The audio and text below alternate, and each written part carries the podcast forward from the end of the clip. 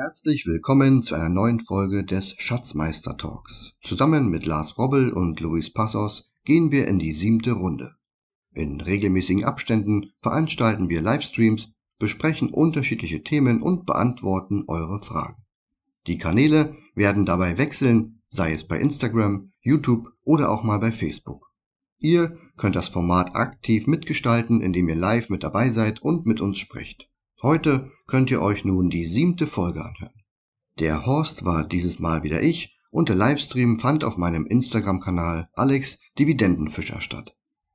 In der heutigen Folge lassen wir das Jahr 2021 Revue passieren und wir haben einen Kollegen zu Gast. Wir haben Besuch von Holly, dem Dividenden-Backpacker, und werden ihm eure Fragen stellen.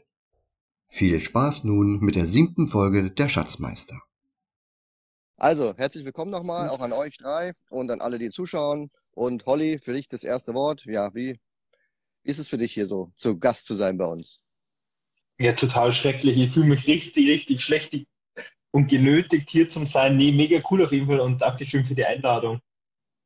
Ja, wir sind ja auch eigentlich ganz normale Typen, weißt du, und eigentlich im Vorgespräch total ernst und jetzt immer hier tun wir so ein bisschen lustig immer. So, ähm, ich würde mal sagen, wir fangen mal mit Luis, mit Luis heute an. Luis, Rückblick 2021. Lief's gut, lief's nicht so gut? Und wenn ja, was lief gut und was vielleicht nicht so? Ja, schlecht konnte es ja kaum laufen, zumindest wenn man long positioniert war. Ja, also schlecht wahrscheinlich für die Shorties gelaufen. Und wenn man jetzt etwas böse ist für diejenigen, die den Dirk Müller-Fonds, glaube ich, gehalten haben. Oh ja. Bei minus drei Prozent oder so. Nein, also Spaß beiseite. Klar, die Flut hat alle ähm, Titel gehoben, insbesondere im Aktienbereich. Dividenden waren weiter stabil, schrägstrich steigend. Äh, das war total pflegeleicht. Was tatsächlich so ein bisschen eine Herausforderung war, war tatsächlich dann so ab Frühjahr 2021 so im Bereich Derivate, Optionen, weil da tatsächlich die Volatilität bei den großen Titeln abgestorben ist. Einfach weil durch die sehr kontinuierliche, sehr gleichmäßige Aufwärtsbewegung, also klar, Verhältnis, natürlich gab es kleine Zacken, aber dadurch ist ähm, dann tatsächlich das äh, Prämienniveau doch deutlich gesunken. Und dann so ab Frühjahr äh, war es dann wirklich erforderlich, wenn man dann noch eine attraktive Prämie generieren wollte, mal zu gucken, ja, so ein bisschen exotischere Papiere, wo halt die Schwankungsbreite noch etwas höher ist, sodass dann eben was abfällt, verbunden dann natürlich wieder mit einem etwas höheren Risiko. Und ja, ansonsten, aber auch da werde ich jetzt äh, auf die letzten, wenn jetzt auf die letzten Tage nichts ganz Großartiges passiert, einen dicken äh, Plus rausgehen, beziehungsweise das ist ja nicht das Ziel, mit einem dicken Plus rauszugehen, sondern vom Optionsdepot ist ja das Ziel, mit äh, einer möglichst niedrigen Volatilität, möglichst ähm, ja, konstant Prämien zu vereinnahmen und hier eben äh, auch hier mit diesem äh, Fokus auf einkommensorientierte Geldanlagen. Ja. Und ich sag mal, alles so außerbörslich äh, kann man sich ja, glaube ich, auch nicht beschweren, so Bereich, ja, was weiß ich, Immobilien, äh, Kryptos vermutlich nicht, da wird ja der Lars was zu sagen. Und was dann sonst noch alles so rumkreucht und fleucht, ja, vom Whisky über Gemälde und äh, Oldtimer. Wer hatte jetzt von euch die schwedischen oder australischen Kindergärten im Depot? Luis, glaube ich, oder? Du hast, ja, du hast die Depot. Die schwedischen? Nee, australische. australische. Nee, ähm, ach, die Austra ach so, ja, ja, das genau, die, äh, ja, richtig, ja. Richtig, der, der Charter Ja, das ist einfach zu viele Werte. Genau. nee, ich war gerade auf Schweden fokussiert, habe gerade überlegt, den schwedischen Wert habe ich gar nicht. Ah, okay. Aber genau, ja. Hm? Gut, wer will weitermachen? Ich kann gerne weitermachen, wenn du willst. Mach mal. Ja, also mein Jahr war jetzt, würde ich mal sagen, jetzt auch nicht das Schlechteste, was, äh, was die Finanzen angeht. Ähm, mein, mein ganzes Depot ist ja auch ausschüttungsorientiert. Und wenn man mal meine Anlageklassen durchgeht, ich habe ähm, insgesamt jetzt eine Performance Stand heute von irgendwie 34, 35 Prozent sowas in diesem Jahr erreicht. Und ähm, der Treiber war natürlich ganz klar die äh, Kryptowährung. Die hatten 410 Prozent dieses Jahr erreicht. Äh, ein bisschen mehr als letztes Jahr, glaube ich. Ich glaube, letztes Jahr war es noch ein bisschen weniger. Ähm, dann kommen die REITs mit 36,2 Prozent. Dann die Einzelaktien. Da habe ich natürlich auch ein paar Tipps von dir beherzigt, Alex. Ähm, 24,8 Prozent. Ich weiß nicht, wo dein Portfolio liegt, aber wird wahrscheinlich auch so um den Dreh sein, vielleicht ein bisschen höher. Ähm, ETFs 19,2 Prozent und die P2P-Kredite mal wieder der Verlierer 6,5 Prozent. Ist halt immer so, wenn die Börse aufwärts geht. Äh, leider, leider. Aber wer weiß, wie es dann ähm, 2022 wird. Da sehen jetzt die Aussichten für die Börse vielleicht äh, nicht so toll aus wie in diesem Jahr. Müssen wir mal schauen. Was denkt ihr, war, was war mein bester Wert und wie viel Rendite hat der gemacht? Schätzt mal. Bei den Kryptos meinst du jetzt? Nee, allgemein. Egal, ob es Krypto ist. Also was denkt ihr, aus welchem Bereich kam mein bester Wert und wie viel Rendite hat der? Naja, bei 410 Prozent würde ich jetzt nicht auf irgendeiner P2P-Plattform tippen. Ja, vielleicht. Ja, ich irgendein, vermutlich äh, der gute Gro, den du wahrscheinlich irgendwo bei 2 Cent gekauft hast. Ich glaube, der Pro war, Ich würde war relativ. Ethereum sagen. Ja. Äh, nee, der, also der Crow war nah dran, der war irgendwie bei 1500 noch was Prozent, aber gewonnen hat der Binance Coin mit 1666. Ach, der berühmte, ja. Ja, der hat, Aber Lars, eine, eine, eine Frage nochmal, weil bei, bei P2P war ich jetzt ein bisschen verwundert. Ich weiß ja, dass du einen Großteil bei und Nova Go and Grow angelegt hast, das heißt, da hast ja deine fix 6,5 oder 6,75, wenn die Gesamtperformance mhm. ja drunter liegt. Das heißt, hast du da irgendwie äh, mit Ausfällen äh, deutlichen zu kämpfen äh, im Jahr 2021? Ähm, ja, da sind ein paar Abschreibungen drin, die ich ähm, draufgepackt habe, ja, aber darfst nicht vergessen, es ist ja doch der Dezember. Ähm, das heißt, der Dezember ist noch mit, nicht mit drauf. Das heißt, es müsste irgendwo dann enden bei 7,2, 7,5 insgesamt. Ähm, also der letzte Monat fehlt noch, deswegen sind es aktuell 6,5 spiegelt ja. dann auch wahrscheinlich das gefallene Zinsniveau auch im Bereich P2P wieder. Ne? Ja, tatsächlich. Das hat man äh, dieses Jahr doch deutlich gemerkt. Man musste schon ein bisschen nachlegen, wenn man die Ausschüttungsniveaus halten wollte. Ich glaube auch nicht, dass es signifikant wieder hochgehen wird im nächsten Jahr. Ähm, aber ist halt so. Aber wenn man das halt ähm, zu den Ausschüttungen, zu den Dividenden sieht, ist es immer noch, äh, denke ich, ganz okay. Übrigens mein schlechtester Wert aus dem Bereich äh, Börse, das war tatsächlich Henkel, eine deutsche Aktie mit minus 12,8 Prozent. Äh, leider, leider. Schlechteste Wert kommt aus Deutschland. Hm. Genug Persil verkauft. Ja? nee. Ja, das war so ähm, mein Jahr und, äh, und meine Performance. Also 400 im Kryptobereich ist ja schon gut. Ja, vielleicht solltest du da mal ein bisschen aufstocken, Lars. Damit Nee, dein Gesamt, das ist dein, super dein. Gesamtergebnis mal ein bisschen. Das ist super interessant. Ich habe meine letzten Kryptos, ähm, ich glaube Mitte oder Q3 2020 gekauft. Das ist schon echt lange her. Und das, also ich warte eigentlich nur ab und die Dinger sind halt angelegt, sodass sie ein bisschen was ausschütten, was auch wieder verzinst wird. Aber ansonsten mache ich in dem Bereich überhaupt nichts. Und ähm, das ist auch ein Thema fürs nächste Jahr, was ich angehen muss. Ähm, ja, ob ich mein Portfolio umstrukturiere. Ich bin jetzt bei einem, ich glaube, bei einem Gesamtanteil von knapp 20 Prozent. Ähm, oder ob ich halt sage, okay, ich lasse das so, lasse es laufen. Bin da relativ früh dabei gewesen. Das heißt, wenn die Kryptos jetzt um 80, 90 Prozent abrauschen, wäre ich im Gesamten immer noch im Gewinn. Von daher kann mir da nicht viel passieren. Aber natürlich verfälschen die Performance etwas. Ja. Je nachdem, ob es nächstes Jahr nach oben oder nach unten geht, ist das natürlich, naja, kann das, kann das böse enden im Portfolio am Jahresende. Also wir haben Ja. jetzt äh, knapp 130 äh, Zuschauer live dabei. Ähm, vielleicht sagst du nicht sowas wie 80, 90 Prozent. Vielleicht, wenn sie mal 30, 30 Prozent runtergehen. Ich glaube, das ist für viele einfach angenehmer. Ja, im Kryptobereich musst du halt ein bisschen mehr rechnen. ne? Von daher, Ja, Totalverlust, ne, auf jeden Fall. Ja, bei einigen Coins Also auf jeden Fall, ja. Aber dann steige ich da gleich mal ein. Holly, du darfst dann den letzten machen. Ähm, mein Ergebnis stand heute, ich habe gerade vorhin noch mal reingeguckt, habe mit dem Holly schon drüber gesprochen, ähm, 30 Prozent, 29 paar zerquetscht, aber wir haben ja noch ein paar Tage. Ähm, bin ich eigentlich sehr zufrieden. Die Optionsscheine haben zwar bei mir zum Ende hin ein bisschen gelitten jetzt, aber ansonsten, ich vergleiche mich ja eher mit, äh, mit, mit bestimmten Benchmark-Werten wie Dividenden-ETFs und solange ich dort ähm, diese alle outperforme, bin ich eigentlich schon zufrieden. Also 30 Prozent so im Jahr nur mit Dividendenaktien. Also ich will mich da überhaupt nicht beschweren. Mein bester Wert ist übrigens Iron Mountain. War ich auch etwas überrascht, ist ein Reit. Ähm, macht in, na, sag schon. Also Rechenzentren und zum Beispiel ähm, Dokumentenaufbewahrung und so weiter eigentlich total langweilig, aber die, die pimpen ihr Geschäft jetzt und wollen ganz viele Rechenzentren hochziehen und irgendwie kam das ganz gut an. Und ich glaube, die habe ich letztes Jahr sogar nochmal nachgekauft im Corona-Jahr. Also da bin ich echt ganz zufrieden, ja. Mein schlechtester Wert ist neben AT&T ähm, Pan American Silver, wobei die heute um 10% gestiegen sind. Ich war ganz überrascht vorhin. Ähm, wahrscheinlich hat einer irgendwo einen Goldklumpen gefunden oder irgendwas, keine Ahnung. Äh, muss ich mir nochmal einlesen. Oder EZB äh, druckt wieder ohne Ende Geld. Irgendwas war heute. Oder, oder, oder Elon Musk hat irgendwas mit Silber ge Irgendwas, ja, ja, sowas auf jeden Fall. Er hat sich eine Unze Silber gekauft oder so. Also, also wie gesagt, ich bin absolut zufrieden, ähm, gerade auch im Vergleich mit meinen anderen Werten. Und ja, fürs neue Jahr, also gerade zum Thema Zinsanhebung, glaube ich, ähm, dass Erträge oder Dividenden ähm, in Zukunft ein Großteil der, der Renditen ausmachen, die wir erwarten dürfen. Alex, noch eine Nachfrage, ähm, mhm. weil ich tatsächlich Eye Mountain äh, finde ich vom Geschäftsmodell her äh, total klasse, ja? weil die ja wirklich so eine Nische da besetzt haben. Was mich allerdings an dem Wert stört, ist die immens hohe Verschuldung. Machst du dir da keine Gedanken drüber? Nee, das behalte ich schon im Auge. Ähm, die haben aber ihre Verschuldung ähm, bis jetzt gut verlängern können. Also zumindest sind sie da ziemlich optimistisch, dass sie da gute Konditionen kriegen und im Endeffekt ähm, ist die Frage, ob auf der anderen Seite halt ein äh, neues Geschäft reinkommt. Und solange sie dort wachsen, denke ich mal, kann man das noch tolerieren. Also im Moment ähm, sieht es sicherlich äh, nicht so besonders aus, aber ich halte es noch aus.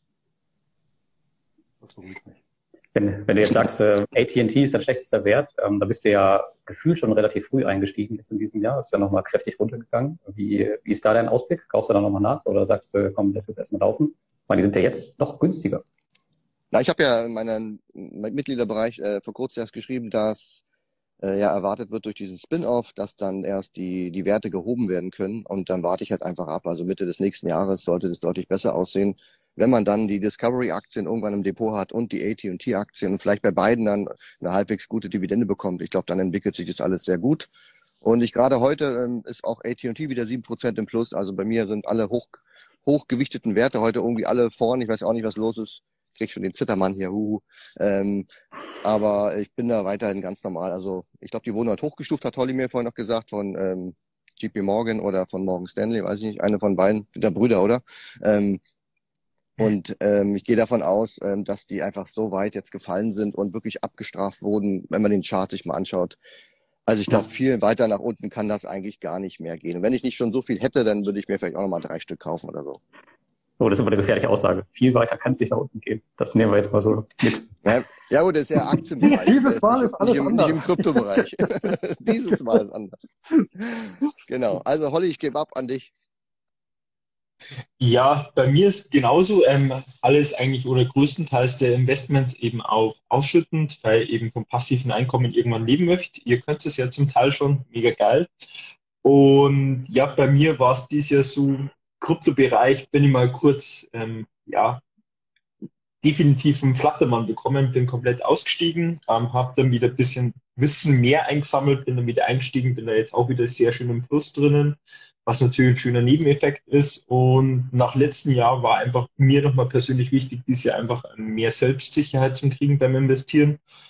Ähm, auch dank dir, Alex, sehr geil das Ganze. Und bin jetzt auch mit meinem Dividendendepot plus 21 Prozent ankommen dieses Jahr, bin ich da auch sehr, sehr zufrieden, muss ich sagen. Bester Wert war bis heute Pfizer. Die sind heute aus dem Depot rausgefallen. Da bist du jetzt also nicht mehr Physisch, geimpft, oder? oder? Bitte? Physisch rausgefallen oder? Nein, hast du ja, die sind oder? einfach nicht, nicht mehr da. Nee, ich habe sie verkauft, im Gewinn mitgenommen, weil einfach lieber haben als nicht haben. Wie sieht das mit deinem Kryptoanteil aus? Wie groß ist denn dein Portfolio? Oh, nicht mehr so hoch. Boah, das ist eine echt spannende Frage. ähm, Ändert sich ja minütlich. Zwischen, ja, also ich sage jetzt mal so grob zwischen 20 und 25 Prozent irgendwas in dem Dreh rum. Alter. Also, die, also Hälfte. Ist ja noch harmlos. Im Vergleich zu Ritchie vielleicht, ja. Ich wollte gerade sagen, schöne Grüße an Ritchie. Ja, genau, 50 bis 60 Prozent. Ja gut, ja, aber ja, passiert. Quelle. Genau, Luxusproblem nach diesem Jahr. Genau, du hast eine Aktie verkauft. Du willst du gleich mal äh, weitermachen äh, mit den Transaktionen, die du vielleicht in den letzten vier bis fünf Wochen, also wir besprechen immer unsere Transaktionen, die wir seit, seit dem letzten, seit dem letzten äh, Schatzmeister-Talk gemacht haben. Und Lars haben wir schon gesagt, der fängt als letztes an mit seiner Liste. Aber du kannst ja mal ein paar Sachen aufzählen, wo du sagst, die sind interessant gewesen. Ja, dann genau. Ähm, ich habe mir entschieden gehabt, zum Beispiel Rio Tinto zum Kaufen, IBM, die Bayer, Fresenius, Vodafone, British American Tobacco, wo sie eben unter 30 Euro noch gegangen sind und tatsächlich auch die AT&T bei 20 Euro nochmal nachkauft. Einfach mal Euro so einen Dollar? kleinen Überblick. Euro. Euro. Okay. Aber du guckst schon bei Dollar auch immer oder an der Heimatbörse. Ja.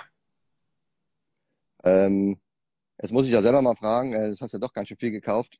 Mein Ansatz ist ja immer so, wenn der Markt irgendwie so ein bisschen Völlegefühl hat, dann kaufe ich immer nicht so gerne. Ähm, macht es dir irgendwas aus, wenn der Markt teuer wirkt oder Aktien teuer sind? Das waren jetzt irgendwie alles Aktien, die schon unterbewertet noch sind. Aber grundsätzlich der Markt, ähm, hast du da kein Bauchschmerzengefühl? Ich, ich habe das Luxusproblem, ich habe nach letzten Jahr einfach viel zu viel Cash auf der Seite. Jetzt habe ich die Selbstsicherheit wieder und traue mich das auch zu, einfach jetzt aktuell auch zum Investieren. Echt? Also nach und nach. Also dann ist immer noch genügend da. Direkt vorm Cash, ja. Äh, Crash, am 2. Januar geht's ja los, ja. Ja, Spätestens. muss ich mal noch einen Wecker stellen.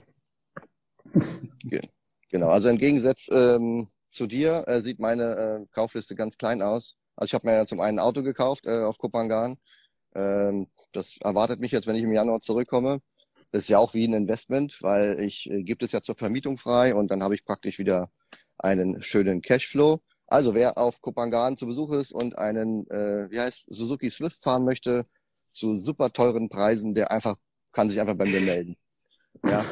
Ähm, ansonsten habe ich Fresenius nachgekauft.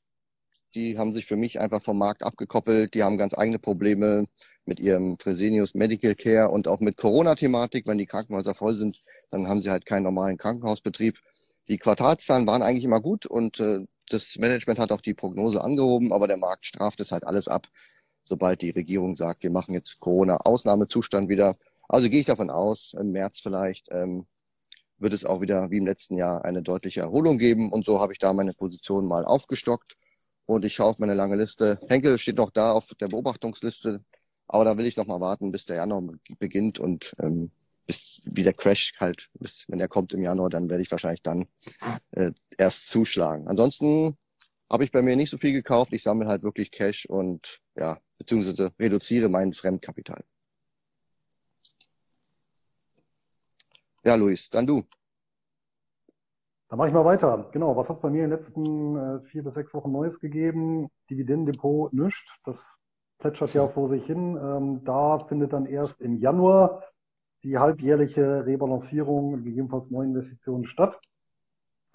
Äh, ja, im Optionsdepot war natürlich laufend ein bisschen Bewegung drinnen.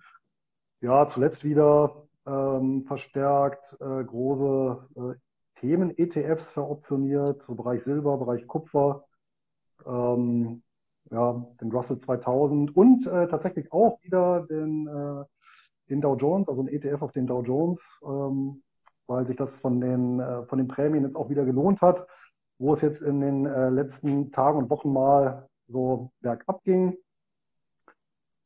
Und im Aktienbereich habe ich eine Sache gemacht und zwar, ich habe ja ähm, mein Sparplandepot, wo ich ja mal äh, hier bei, bei Trade Republic, für diejenigen, die sagen, ja, ich möchte mir halt schnell mal was aufbauen und das Ganze über Sparpläne. Und da habe ich ja auch dann mal einen Blogbeitrag geschrieben vor 80 langer Zeit und äh, alles halbe Jahr berichte ich dann darüber und bespare dieses Depot ja selber. Das waren bisher immer fünf ETFs und fünf Einzelaktien. Jetzt habe ich aber gesagt, naja, fünf Einzelaktien ist eigentlich ein bisschen zu wenig und habe jetzt äh, dann gesagt, naja, dann stocken wir das Ganze mal auf auf zehn Einzeltitel und hat dann eben noch die ähm, ja, fünf weitere rausgesucht, die sich, sag ich mal, insgesamt reinfügen, sodass ich auch so eine Länder-Branchendiversifikation habe. Und fand ich ganz lustig, weil ähm, so was der Holly gerade gesagt hat, habe ich auch teilweise dabei. Ich habe dann BAT aufgesetzt ähm, und auch Rio Tinto und dann allerdings ähm, noch Legal in General, also im Prinzip der größte Vermögensverwalter von UK, äh, mit auch einer sehr langen Historie und dann äh, Green Code UK Wind, also hier so eine Yieldco und als fünftes, da sind wir wieder im Bereich Krankenhäuser, Medical Properties, also auch ein Reit, aber der sich eben spezialisiert hat auf so Sale and Lease Back Krankenhausgeschichten. Die haben sogar einige Häuser hier in Deutschland, die die besitzen.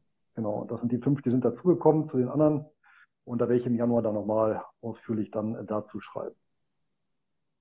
Und das ist ein Portfolio, das führst du auch für deine Community oder äh, wie war das nochmal? Ja, genau. Genau. Da ist auch so ein Gedanken raus entstanden für diejenigen, die sagen, ich möchte mich jetzt nicht mit so ganz komplizierten Sachen da abgeben und, und äh, weiß ich nicht, und Singapur und Australien und Kanada. Ich möchte Mhm. nicht den Broker wechseln, ich brauche eine ja, schnelle, schmutzige Lösung. Und dann habe ich gesagt, na gut, äh, das war genau zu der Zeit dann auch, wo, wo gerade Trade Republic, wo die auch der Invest getroffen hatten. Und dann äh, habe ich mir mal die App von denen angeguckt und gesagt, ja, das passt ja prima. Und dann habe ich mal geguckt, was, wie kann man das kombinieren? Also, dass du wirklich so eine deutsche Bank hast, deutsches Depot, zehn Minuten Eröffnung äh, und dann halt zehn Minuten, um die Sparpläne anzulegen und dass du dann also so, so einen schnellen Weg hast, aber trotzdem irgendwo noch im Schnitt über deine 5% Dividendenrendite kommst.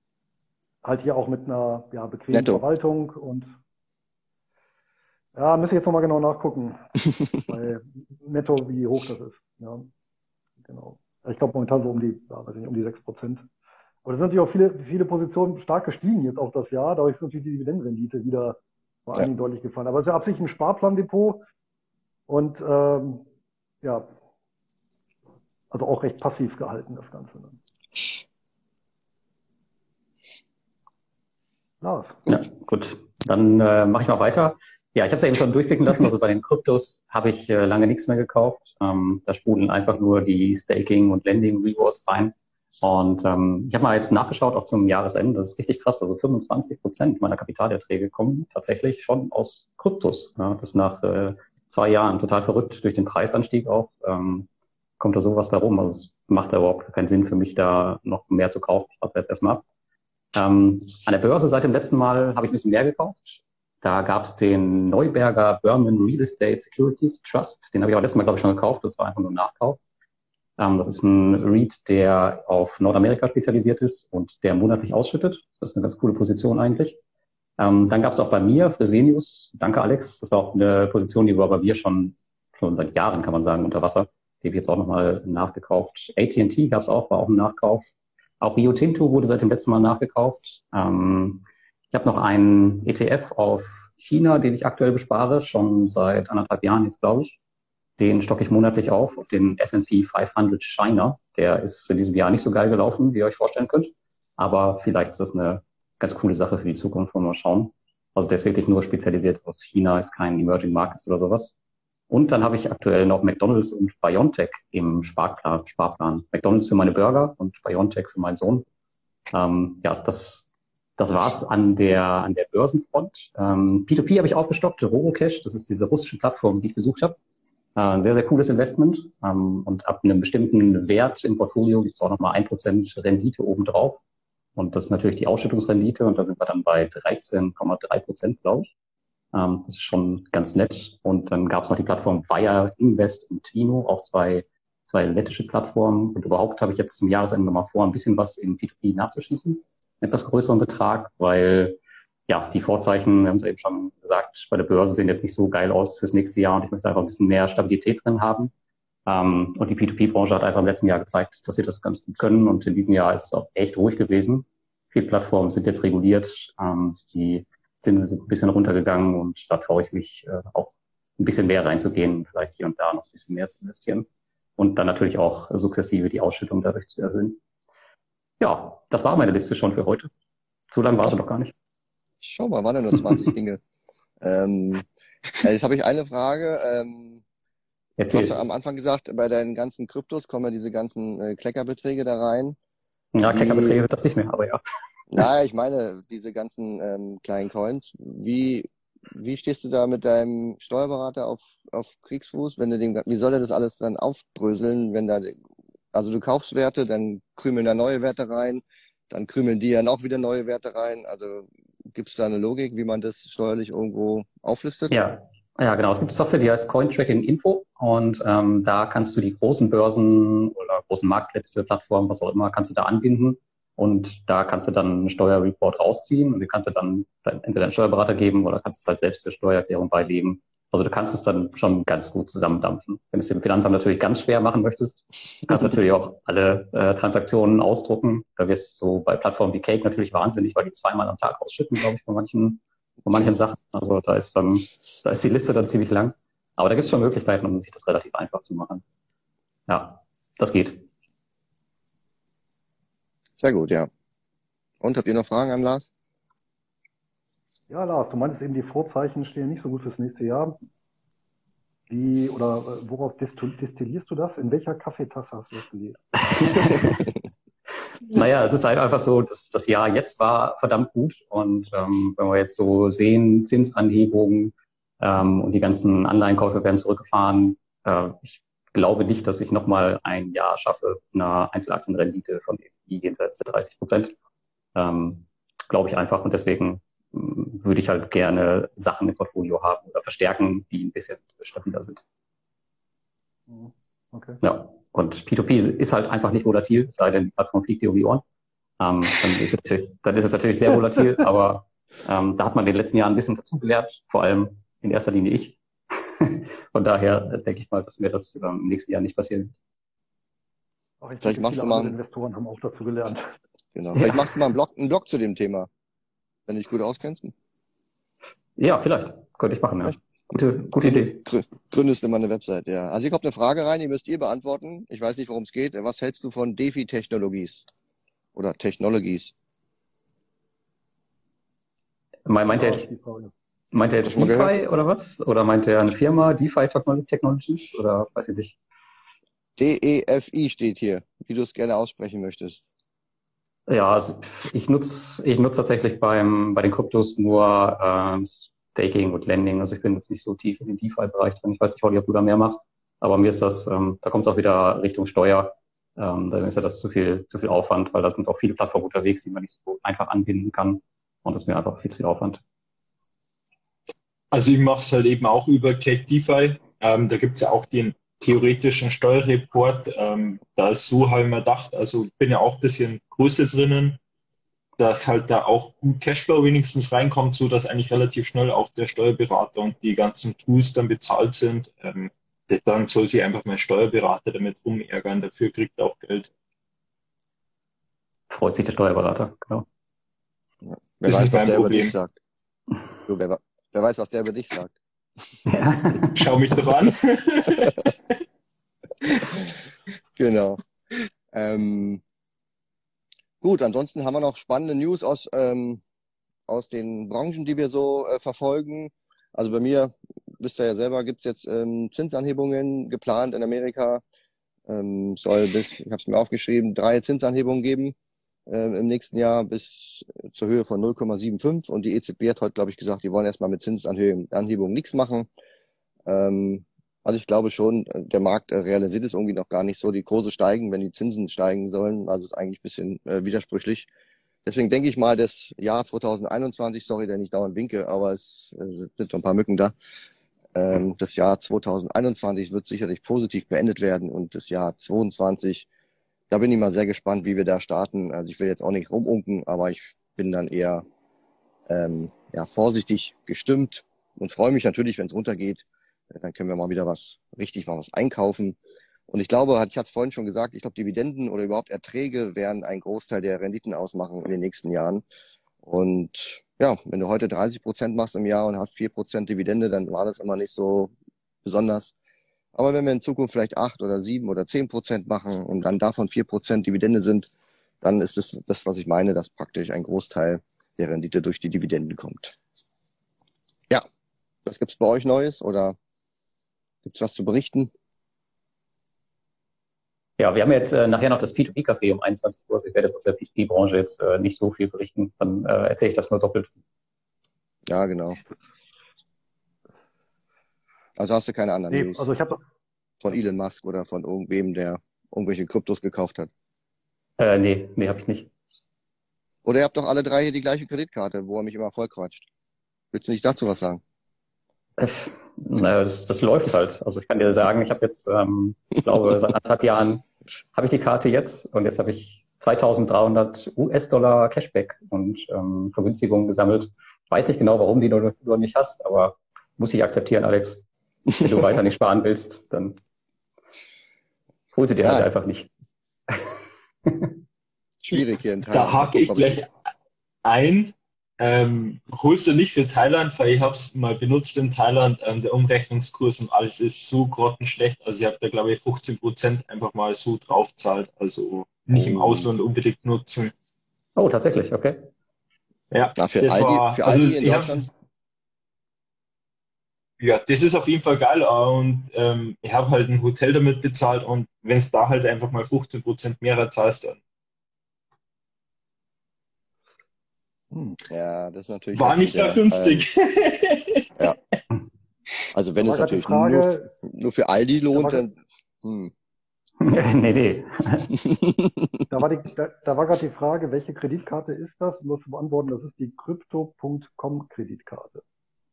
Ja, mit K, mit K oder mit C? Nee, mit, Nein, mit C. Mit C, ja. Also Genau, so grundsätzlich ist absolut cool.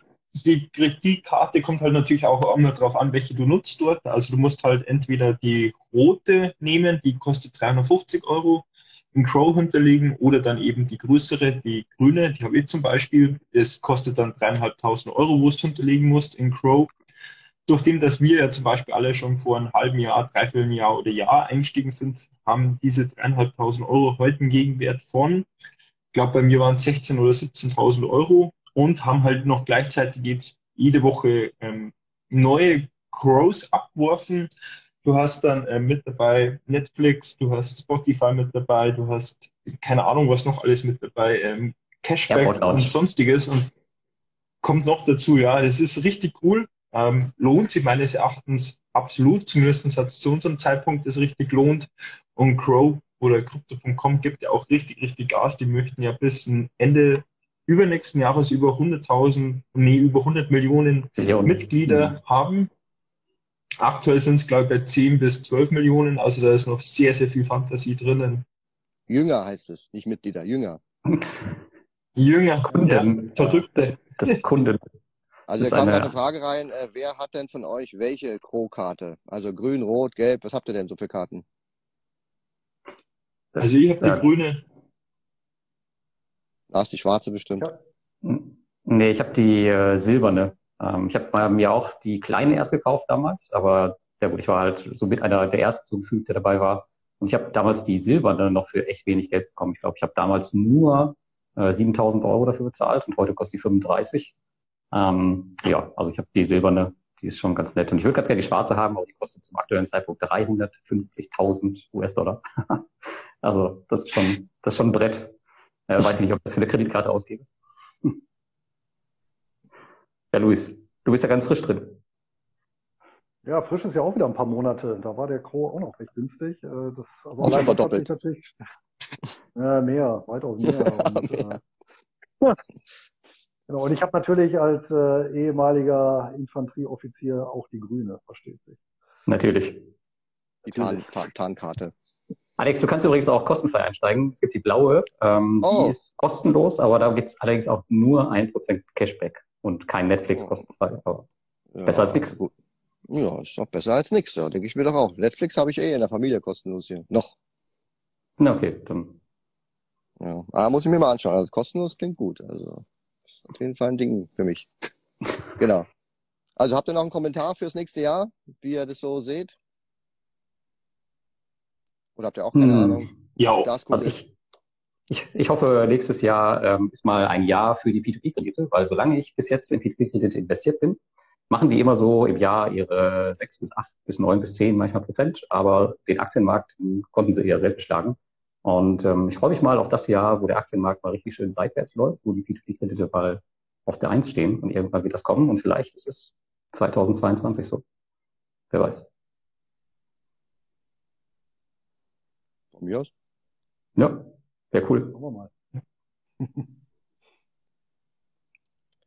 Okay, habt ihr noch was? Ansonsten sind wir mit unseren ähm, Standardthemen durch.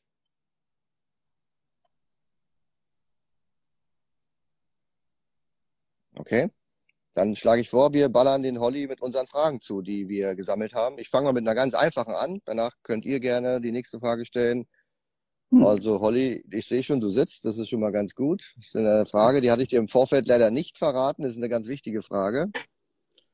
Er wird schon ganz rot. Äh, hast du eine Lieblingsaktie? nein. Nein, gar keine? Ne. Bin da genauso gefühlskalt wie beim Fischen.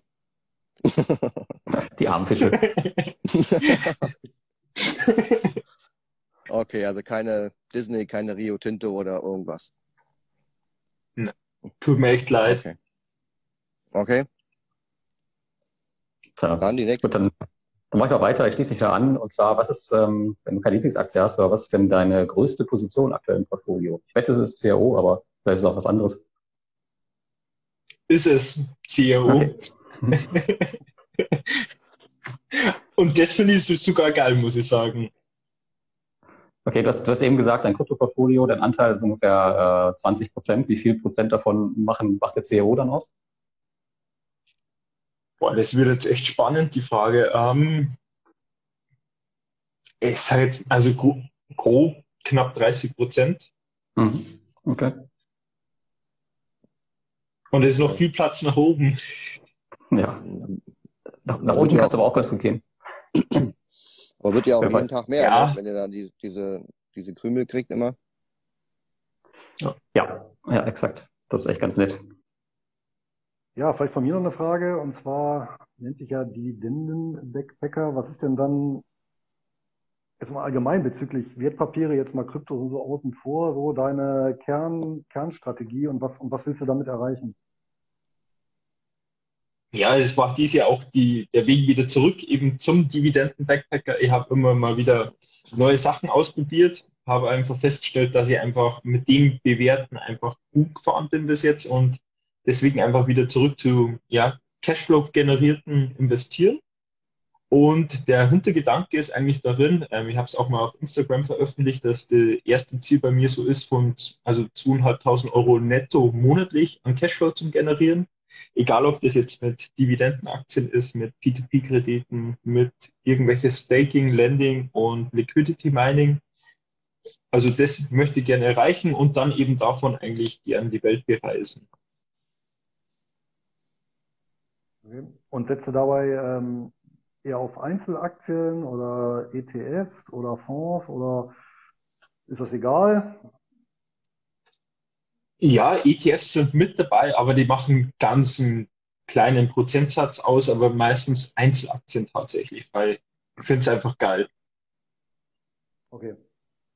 Ist auch total einfach, weil du musst ja einfach nur das kaufen, was Alex ähm, in seinem, in seinem Dividendenalarm hat. Nee, er kauft ja, Genau, ja. er soll nicht kaufen, weil er kauft ja, wie du.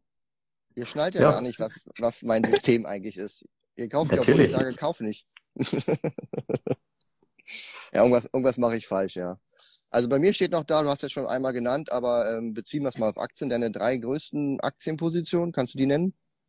Also musst du nicht sagen, wie groß, aber welche das sind zumindest? Also im Dividendendepot sind es aktuell Fresenius, AT&T und British American Tobacco. Okay, auch erledigt. Ja, BAT hast du gerade erst gekauft, ne? Das heißt, äh, da bist du dann gleich direkt richtig groß eingestiegen. Aufgestockt, oder? Nee, die war schon immer so ein bisschen im Depot drinnen, Okay. Mhm. immer im Mittelfeld. Und so mit Tabak und so, ich meine, das ist ja so ein äh, unnatürliches Wachstumsgedöns, ne? Also überall wünscht man sich Wachstum. Beim Tabak ist ja eigentlich das Gegenteil der Fall. Ähm, politische Restriktionen und, und, und. Ähm, Besteuerung, es führt ja eigentlich zu einem negativen Wachstum. Ähm, da hast du kein Problem. Zukunft und so, Gesundheit. Mm. Also generell habe ich auch überhaupt kein Problem mit Aktien, die wo jetzt auch Rüstung oder sonst irgendwas ähm, ja, herstellen. Ähm, auch British American Tobacco. Natürlich ähm, verkaufen die weniger Zigaretten, aber sie erhöhen einfach jedes Jahr ihren, ja, quasi die, den, ja, das Geld, was die Kunden am Ende des Tages ausgeben müssen und die Kunden sind einfach bereit, das auszugeben. Beste Beispiel ist bei mir in der Bundeswehr, die Leute, die rauchen alles Mögliche, ähm, jeden Tag. Okay, das, das lassen wir jetzt mal so dahinstellen, aber die sind halt den ganzen Tag beim Rauchen draußen und denen ist es halt absolut egal, ob die Schachtel jetzt 6 Euro, 7 Euro kostet oder 15 Euro, die machen es einfach.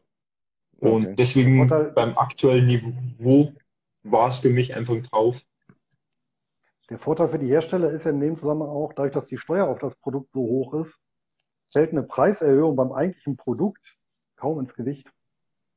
Ja, also wenn Ja. die, wenn die die Zigarette Stimmt. um einen Teil eines Cents äh, erhöhen, dann ist die Packung vielleicht insgesamt äh, ja zwei, drei Cent teurer, aber das fällt überhaupt nicht ins Gewicht bei, bei äh, angesichts des Packungspreises dann von sieben Euro. Ja, aber, das, aber für den Hersteller lohnt sich das dann wieder. Ja, und ich glaube, ich hatte auch gelesen, eine Statistik, wir haben, glaube ich, immer noch nicht weltweit Peak Tabak. Also es gibt immer noch die, die Tabakkonsum. Man darf halt eben auch nicht von Deutschland und, und Kerneuropa auf den Rest der Welt schließen. Ja, also, exakt. Ja. Ja, aber sicherlich jetzt kein mega Wachstumswert, aber ja, doch ein stabiler, stabiler Zahler. Ja. Da wären wir wieder bei dem, was du vorher gesagt hast. Wenn es nächstes Jahr wirklich seitwärts laufen sollte, haben wir mit British American Tobacco vielleicht auch ein Unternehmen, was vielleicht nur seitwärts laufen wird, aber mir einfach 8% Dividende abwirft.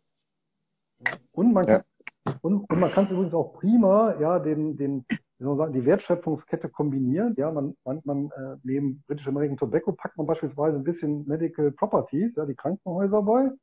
Ja, und ich glaube, es gibt so in Kanada gibt es ja sogar einen Friedhofsreit. Äh, ja, da hat man das quasi. Hast du alles dabei, ja, genau.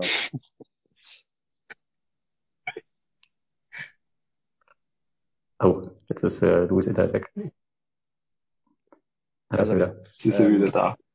Ich mache mal die nächste Frage, Holly, weil du bist ja ein Backpacker, du bist ja auch am Reisen. Ähm, du warst jetzt oder bist jetzt drei Monate am Stück ähm, hier im Urlaub, sage ich jetzt mal, ne? Bist jetzt im Urlaub. Und genau, ja. Wie, wie, wie ist es im Vergleich zu dem, wie du bisher gereist bist? Machst du was anders? Ähm, willst du überhaupt wieder nach Hause? Wie ist da deine Planung? Also nach Hause, ähm, ich bin nach, zwar nach in Deutschland auf, gewachsen. ja, das ist was anderes. Also, also ich liebe Deutschland und alles, aber es ist halt einfach nur ein Land. Also das hört sich jetzt vielleicht für jemand Außenstehendes krass an, aber es ist halt einfach nicht mein Zuhause und deswegen zieht es mich auch nicht zurück. Ähm, ja, sonst ähm, gegenüber früher bin ich halt jetzt viel, viel langsamer unterwegs beim Reisen. Ähm, habe einfach mal mehrere Zeit an dem Ort, ähm, war jetzt zum Beispiel fast einen Monat auf Kopangan, jetzt hier acht Tage lang fischen, dann zwei Wochen in Bangkok und dann schätzungsweise noch mal einen Monat in Kopangan. Das ist halt ganz was anderes. Vorher bist du rumgehetzt und ja, warst eigentlich nie so richtig an dem Ort und bist dann über Nacht schon wieder weitergefahren. Also das war jetzt nicht so geil und das jetzt gerade ist halt ja genau das, was ich mir gern immer schon gewünscht habe.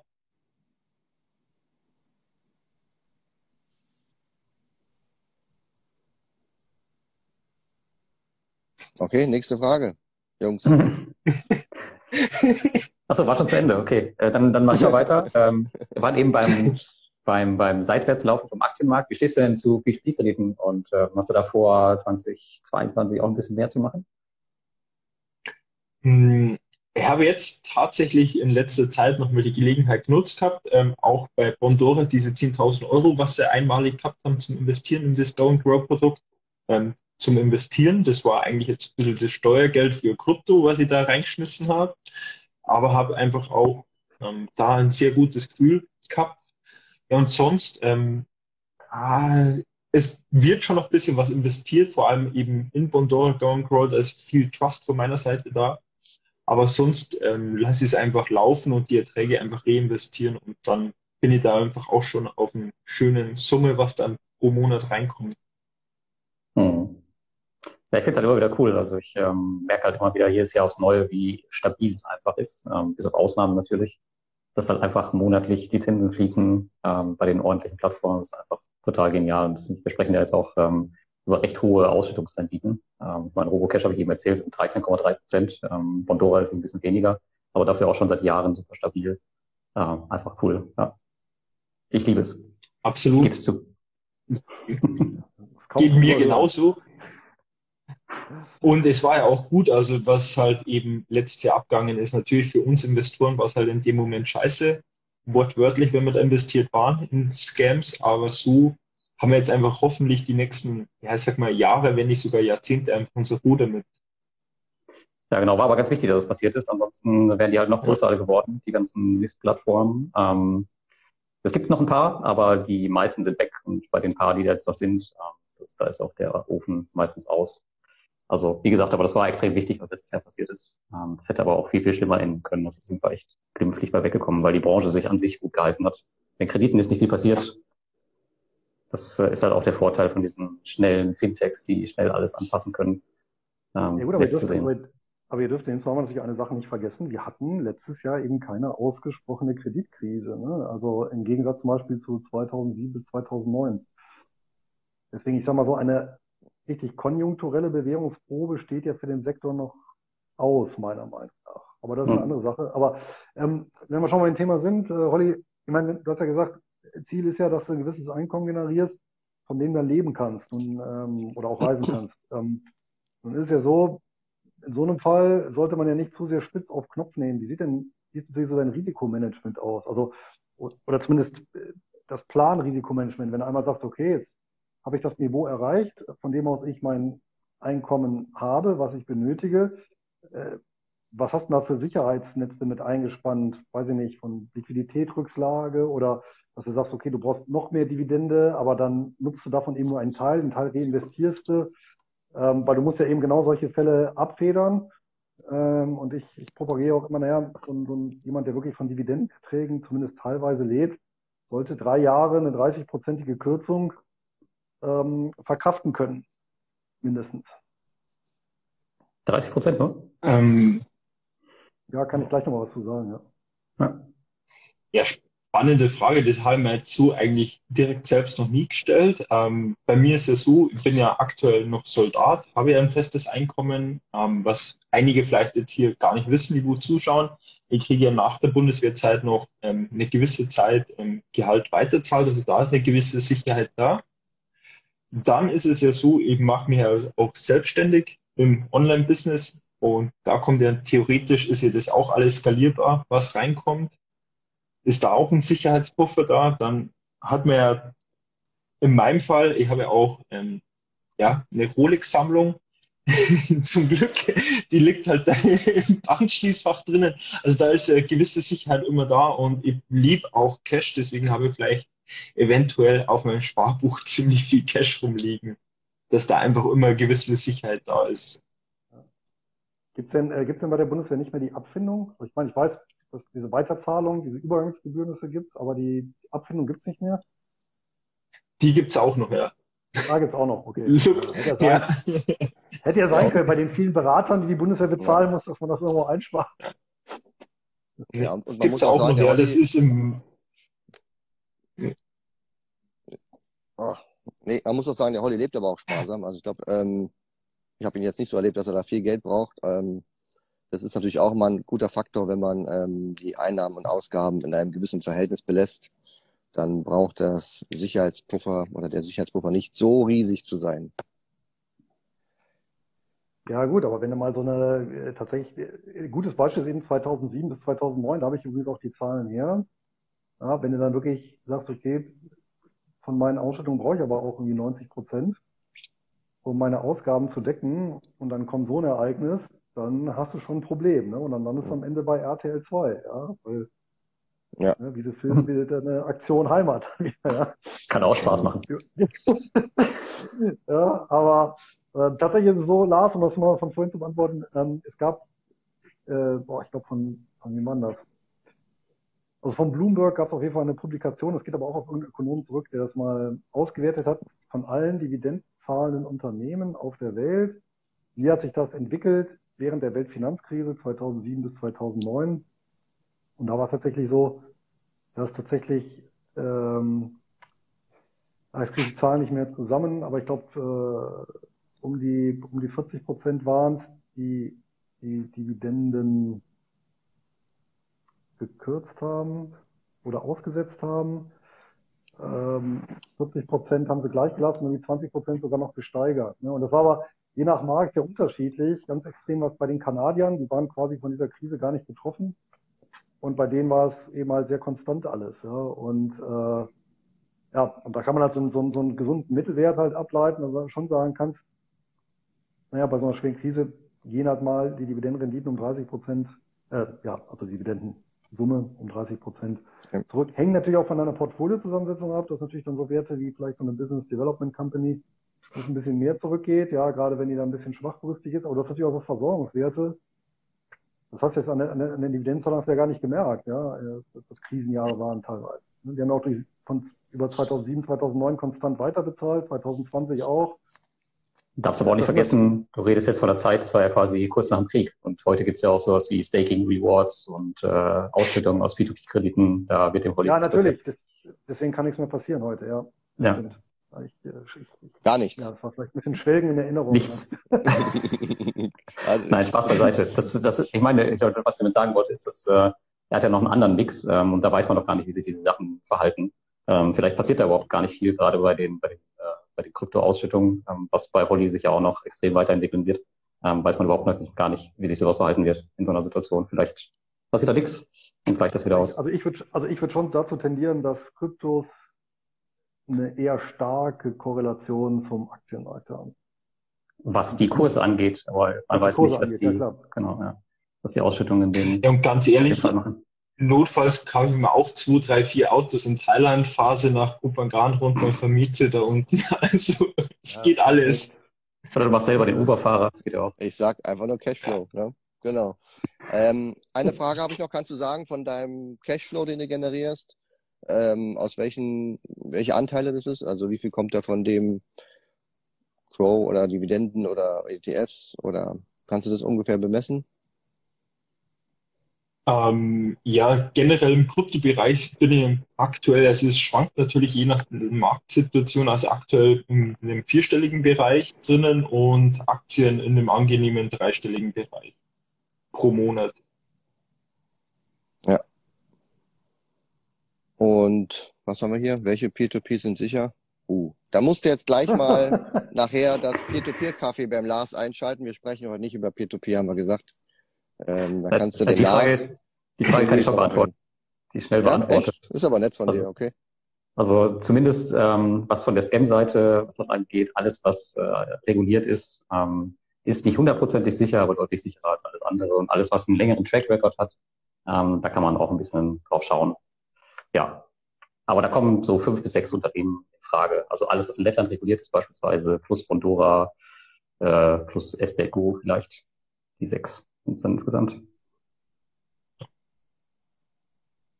So, ich habe mal noch eine letzte Frage. Ähm, also die Frage von, wie wir jetzt einen fünfstelligen Betrag investieren würden. Ich glaube, äh, die Zeit rennt uns davon. Wir haben nämlich nur noch ein paar Minuten. Ähm, ich würde jetzt mal ähm, den Holly nochmal fragen, ähm, ja, wie sieht dein Jahr 2022 aus? Was hast du geplant? Gibt es einen neuen Holly? Gibt es noch einen Backpacker oder gibt es dann einen, keine Ahnung, der am besten Grant unterkommt oder was auch immer? Was ist los? Oder der Krypto-Backpacker? Mit Rolex. Rolex Mit. Rolex? mit Rolex.